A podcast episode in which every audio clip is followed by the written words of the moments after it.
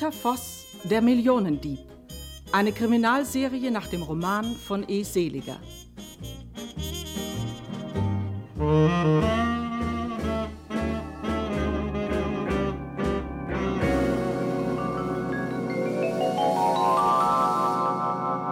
Peter Voss lässt sich verhaften.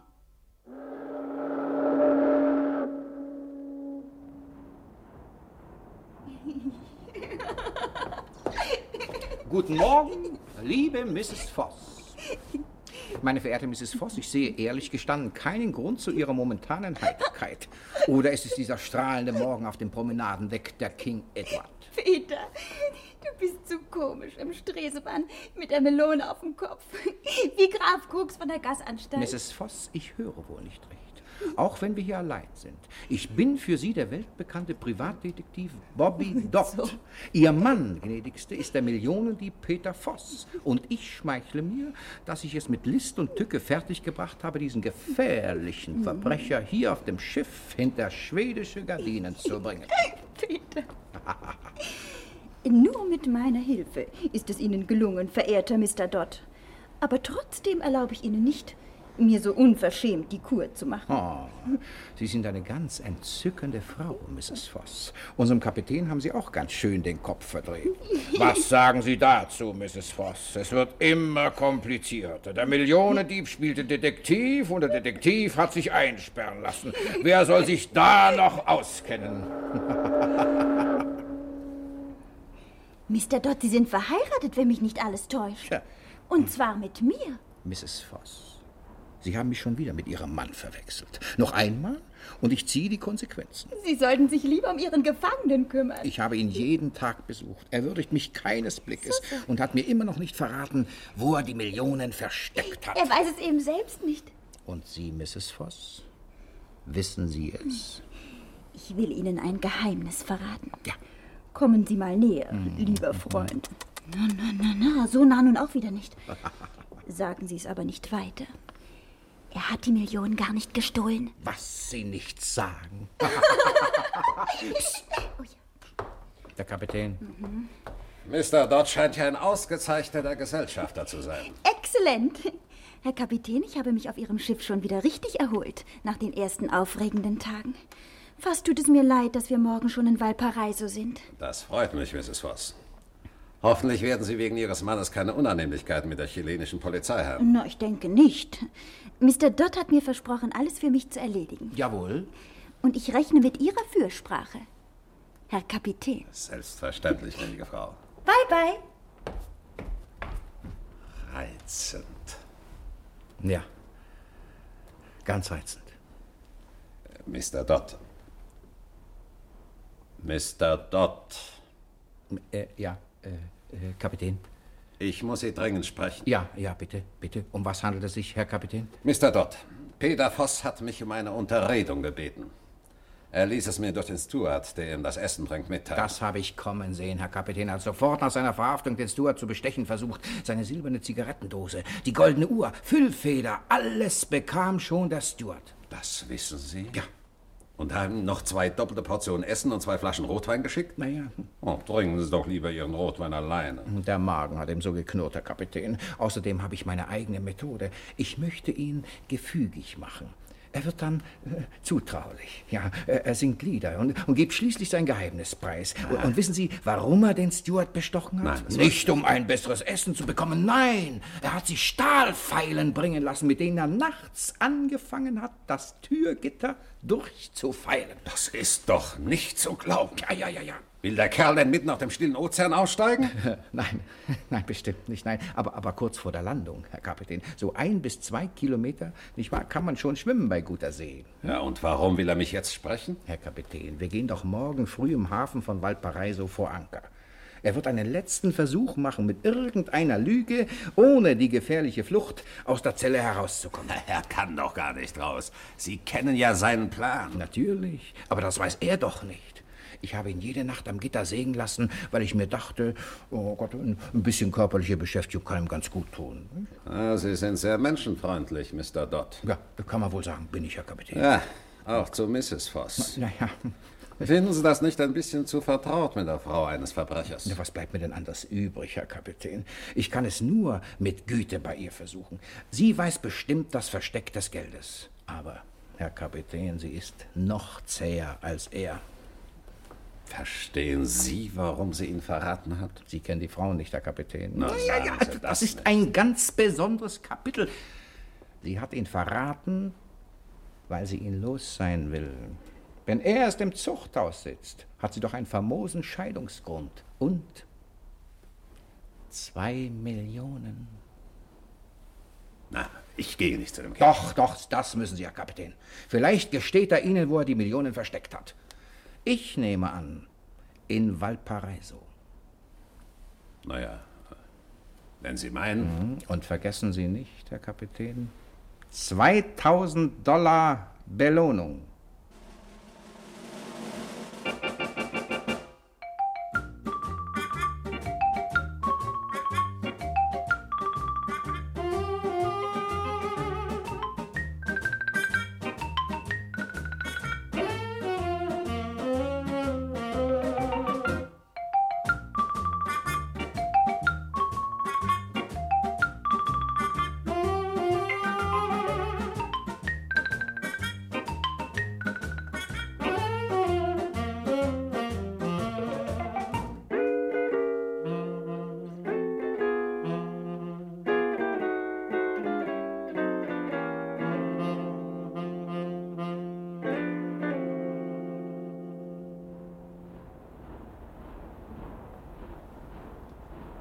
Wollen mich sprechen?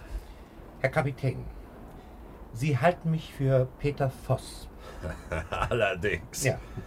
Ich kann Sie jetzt nicht davon überzeugen, dass ich Bobby dort bin. Aber in Valparaiso wird sich das vor der chilenischen Polizei sehr schnell herausstellen. Dieser Schurke hat Sie schamlos hinters Licht geführt. Und Sie, Sie werden eine sehr lächerliche Figur machen. Na, ich verbitte mir solche Frechheit. Bitte, bitte, bitte, bitte. Herr Kapitän, ich mache Ihnen einen Vorschlag. Setzen Sie diesen Mann, der sich hier auf dem Schiff für mich ausgibt, zu mir in die Zelle, ja? Und übergeben Sie uns beide im Hafen der Polizei.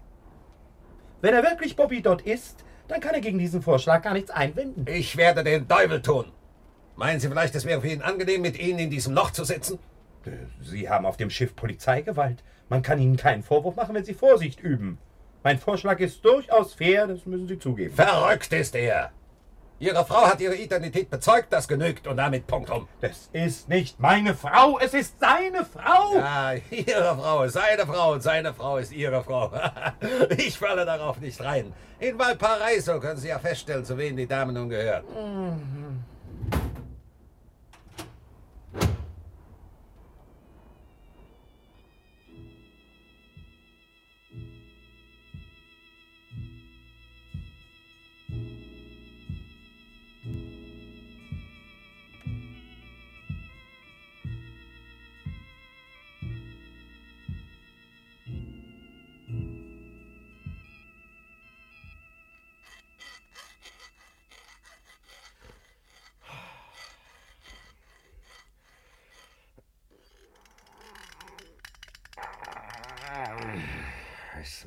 Gelingen.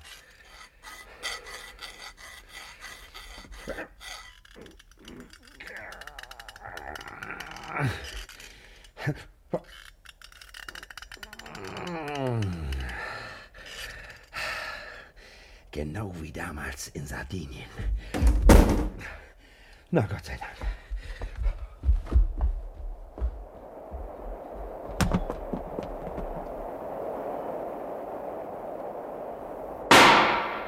Das war ein Warnschuss. Bleiben Sie stehen, sonst knallt's wieder. Sie glauben doch nicht, dass ich Sie noch im letzten Moment entwischen lasse. Verdammt noch Ja, das hätte Ihnen so passen können, hier über Bord zu springen und an Land zu schwimmen. Das Baden im Hafen von Valparaiso ist polizeilich verboten, schon wegen der vielen Haifische. Halten Sie Ihren Mund! So unfreundlich am Ziel der Reise. Machen Sie sich fertig. Die chilenische Polizeibarkasse kann jeden Moment anlegen. Auf jeden Fall danke ich Ihnen, dass Sie mir mit Ihrem Fluchtversuch noch ein gutes Argument geliefert haben.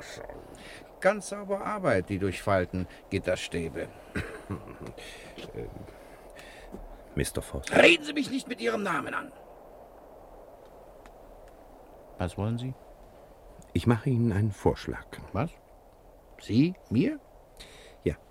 Ich will alles, was gewesen ist, auf sich beruhen lassen. Hm. Sie verraten mir das Depot der zwei Millionen und ich verfolge Sie nicht mehr. Hm. Ich lasse Sie einfach laufen. Haha, sehr witzig. Sie wollen mich laufen lassen? Mhm. Sie vergessen ganz, dass Sie mein Gefangener sind. Sie wollen also keine Vernunft annehmen? Nein, nein, das will ich nicht. Dazu habe ich zu viel Trümpfe in der Hand. Hier sind die Herren von der Polizei. Kommissar Umberto. Polizeileutnant Jones. Hat der Kerl doch noch einen Fluchtversuch unternommen? In der Tat, Herr Kapitän. Aber ich war auf der Hut.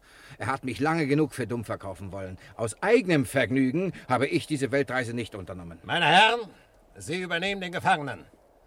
Es ist der internationale Millionendieb Peter Voss aus St. Louis. Das ist alles Lüge! Sind Sie aus St. Louis? Na, na ja, aber Sie sind doch. Also machen Sie kein Aufsehen.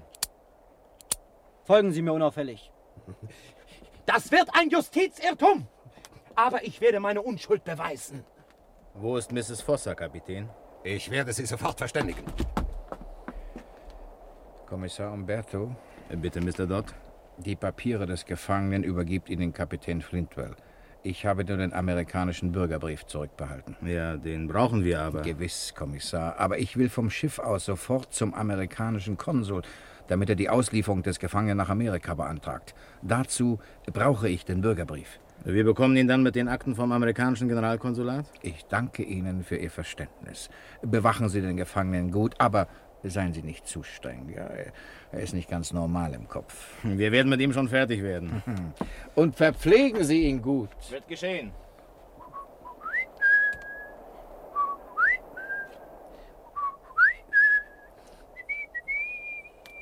Peter! Äh, ja. Ist alles gut gegangen? Ja, Polly. Bobby Dott sind wir erstmal los.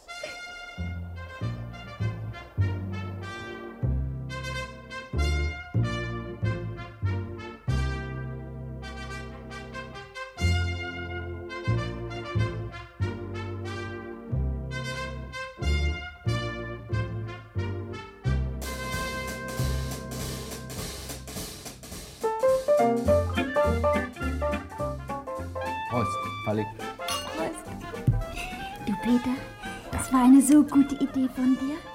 Erst die paar Wochen am Meer mhm. und jetzt noch acht Tage hier in New Orleans. Wenn auch auf Spesen von Mr. Stokes. Na, findest du nicht, dass wir uns das verdient haben? Wir brauchen uns keinen Vorwurf zu machen. Bestimmt nicht bei dem jetzigen Stand der Kupferaktien. das will ich meinen. Jim Stokes hat doch durch mich mehr als zwei Millionen verdient. Die Aktien sind ja in den letzten Monaten wie wild in die Höhe geklettert. Trinken wir auf die Kupferaktien? Jawohl. Prost. Prost. du, Peterchen? Ja.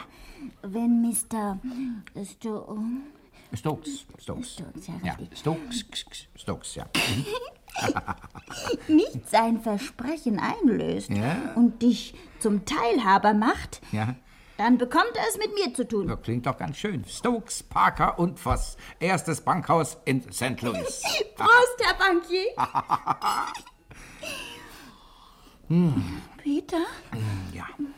Ich habe einen Schwips. Ja. Und was Sie erst in St. Louis sagen werden, wenn wir wieder zu Hause sind. Ich bin schon rasend gespannt, Peter. Peterchen, du wirst der gefeierte Held des Tages. Ja.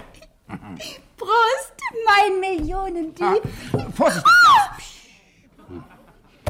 Ach, Peter. Ja. Endlich mal ohne diesen dummen Bobby Dot. Hm. Na, ein bisschen leid äh, tut er mir schon. Sobald wir in St. Louis sind, werde ich mit Valparaiso telefonieren, dass man ihn freilässt. Vielleicht ist er schon frei. Wer? Na, Bobby Dott. Oh, mal den Teufel nicht an die Wand, Polly. Ja. Auf wen trinken wir denn jetzt? Ich weiß. Na? Auf mich? Richtig, ich hebe mein Glas auf. Tusch! Täterette! Auf die gescheite Frau des Millionendiebes, Peter Voss. Prost! Prost! Peterchen, du bist wirklich unwiderstehlich. Oh. Die ganze Welt wird mich beneiden. Und wen haben wir noch vergessen? Hm, Mr. Stokes. Nein, ach, auch den doch nicht. Auf den trinken wir doch erst, wenn er mich zum Teilhaber gemacht Ich hat. weiß. Onkel Pete, Onkel Pete. ich hebe mein Glas. Ja? Na, du später. Teterete. Und trinke auf das Wohl des guten, des lieben Onkel Pete aus aus Rotenburg. Er soll leben. Prost. Prost. Peterchen? Ja. Weißt du was? Morgen um diese Zeit kommen wir gerade in St. Louis an.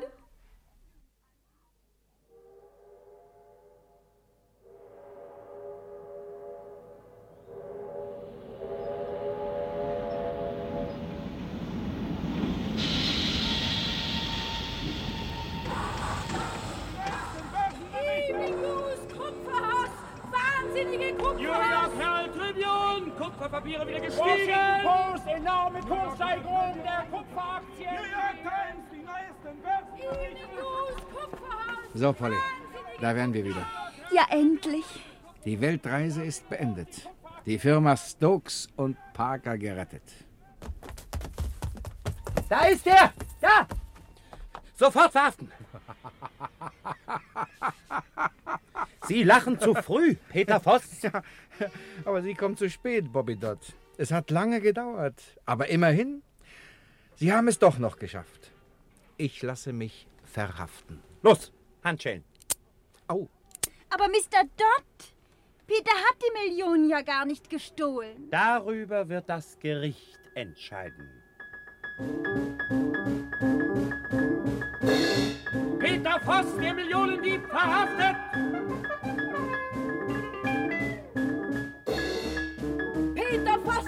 Millionendieb, verhaftet. Peter Voss, der Millionendieb, verhaftet.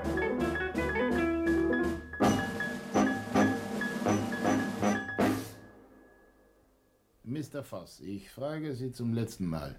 Wo haben Sie die Millionen versteckt? Um die Millionen zu verstecken, muss ich sie doch erst einmal gestohlen haben, Herr Untersuchungsrichter. Sie bleiben also dabei, dass Sie die Millionen nicht gestohlen haben. Ich wiederhole zum 365. Male. Ich habe die Millionen nicht gestohlen. Ich sitze ganz unschuldig hier in Untersuchungshaft und müsste längst wieder auf freien Fuß gesetzt worden sein. Und wenn Sie draußen sind, dann gehen Sie ins Ausland und leben als Millionär vergnügt bis zu Ihrem Tode, nicht? Ja, das kennen wir. Daraus wird nichts, Mr. Voss. Ich habe ihn doch auseinandergesetzt, wie es zu der ganzen Geschichte gekommen ist. Und Sie halten mich für so naiv, dass ich Ihnen dieses rührende Märchen glaube. Das ist kein Märchen, das ist die reine Wahrheit. So. Und wie wollen Sie diese Wahrheit beweisen? Das lassen Sie meine Sorge sein. Ich habe einen Zeugen. Sagen Sie lieber einen Komplizen. Sie haben also den Diebstahl nicht allein ausgeführt. Ihre Frau hat Ihnen dabei geholfen? Lassen Sie meine Frau aus dem Spiel. Sie hat mit der ganzen Sache nichts zu tun. Ich verlange, dass Sie meine Aussage nicht immer als Märchen bezeichnen. Nun, dann nennen Sie mir Ihren Zeugen. Das verbietet mir mein Anstand. Ich bin diesem Zeugen zu großem Dank verpflichtet. Und ich werde ihn niemals von mir aus in eine unangenehme Situation bringen. Das ist doch heller Wahnsinn. Nur um einen Menschen nicht in eine unangenehme Situation zu bringen. Wollen Sie 20 Jahre ins Zuchthaus kommen? Ob ich ins Zuchthaus komme, wird die Untersuchung erbringen. Ich hänge nicht von Ihnen ab, Herr Richter, sondern von den Geschworenen. Äh, Wie die Dinge liegen, wird Ihnen niemand in der ganzen Welt Ihre Geschichte glauben. Wenn Sie den Zeugen nicht nennen, sind Sie ein erledigter Mann. Ich kann es nicht. Dabei braucht dieser Mann nur den Mund aufzutun und zu sagen, Peter Voss ist kein Millionendieb. Niemand, der es hört, wird an der Wahrheit seiner Aussage zweifeln, auch Sie nicht, Herr Richter. Und Sie wollen den Namen nicht nennen? Nein. Dann kann ich Ihnen nicht helfen. Dann kann Ihnen niemand helfen. Ich habe nicht den Eindruck gewonnen, dass Sie mir helfen wollen. Weil Ihnen nicht zu helfen ist. Na, nun bin ich bloß gespannt, was Jim Stokes mit meinem Verteidiger bespricht.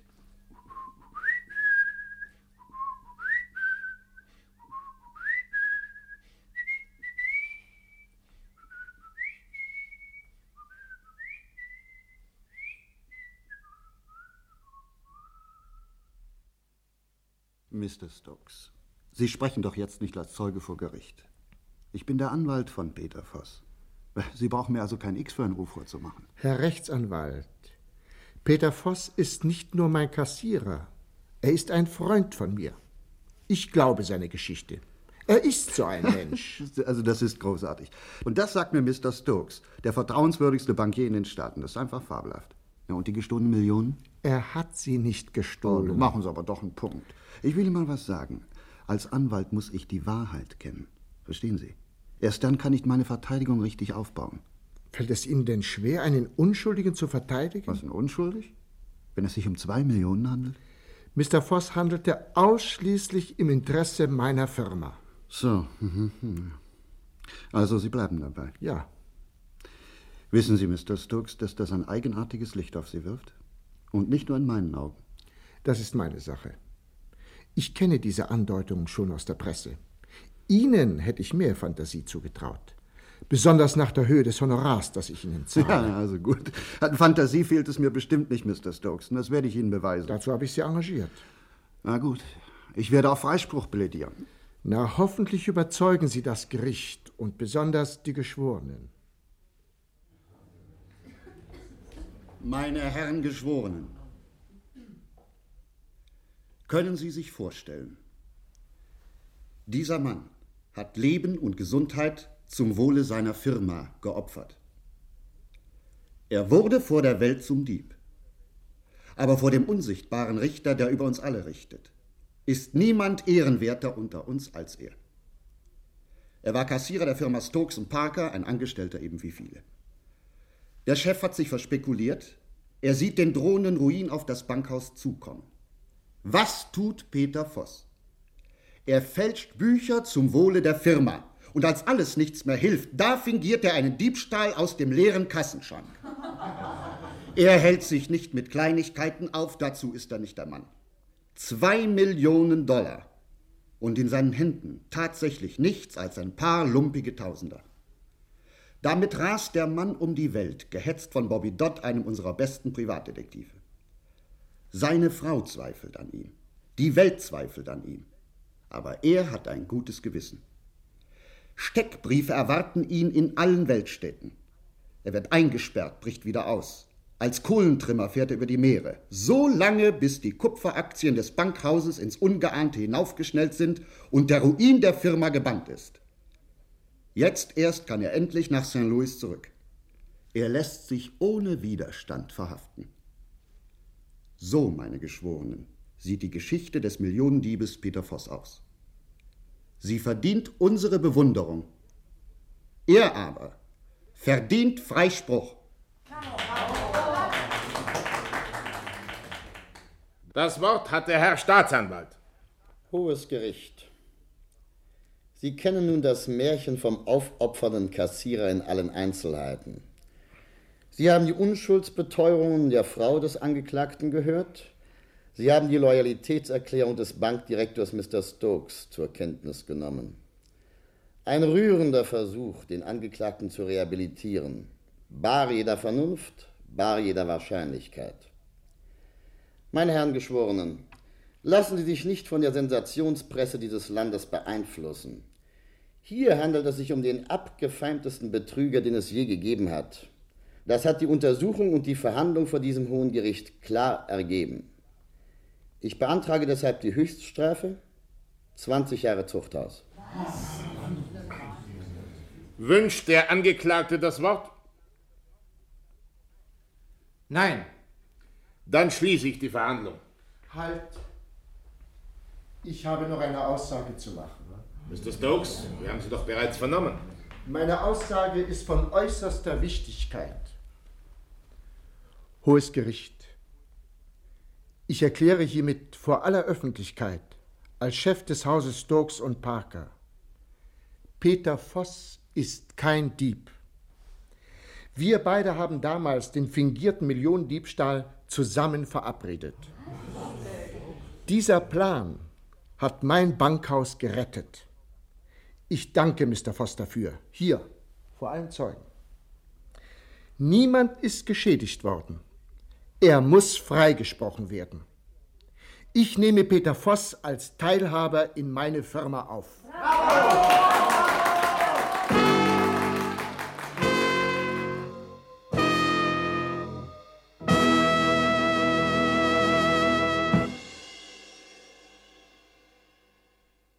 Mrs. Voss, ich gratuliere Ihnen zu Ihrem Mann. Dankeschön. Wir sind mit einem blauen Auge davongekommen. Ja. 50 Dollar Geldstrafe wegen Passvergehen und Urkundenfälschung. Aber ein zweites Mal riskiere ich das nicht. Ich auch nicht. Mr. Stokes, Ja? Sie haben genug geschafft. Jetzt müssen Sie auch mal ausspannen. Aufspannen? Ja, ja, Sie sind ein eingefleischter Junggeselle und deshalb brauchen Sie Gesellschaft. Ich werde nach Deutschland telegrafieren. Onkel Peach aus Rotenburg soll rüberkommen. Onkel Peach? Na, das ist doch wieder eine glänzende Idee, Polly. Der alte Herr aus Germany ist ein prächtiger Mensch, der gut zu Ihnen passen wird, Mr. Stokes. So. Herein? Entschuldigen Sie, wenn ich störe, aber ich wollte Ihnen nur noch sagen, dass ich meinen Beruf aufgebe. Bobby Dodd, Sie sind ein Mensch, den man trotz seiner Schwächen gern haben muss. Danke. Ich werde mich bemühen, als Kompagnon der Firma Stokes und Parker Ihr Vermögen auf unserer Bank in kurzer Zeit zu verdoppeln. Oh. Und ich denke es mir großartig, wenn wir unsere Freundschaft, die in Europa begonnen hat, hier in St. Louis fortsetzen. Gern, Polly, äh, äh, Mrs. Dodd. Ich möchte nicht noch einmal in die Lage kommen, einen Peter Voss um die ganze Welt verfolgen zu müssen.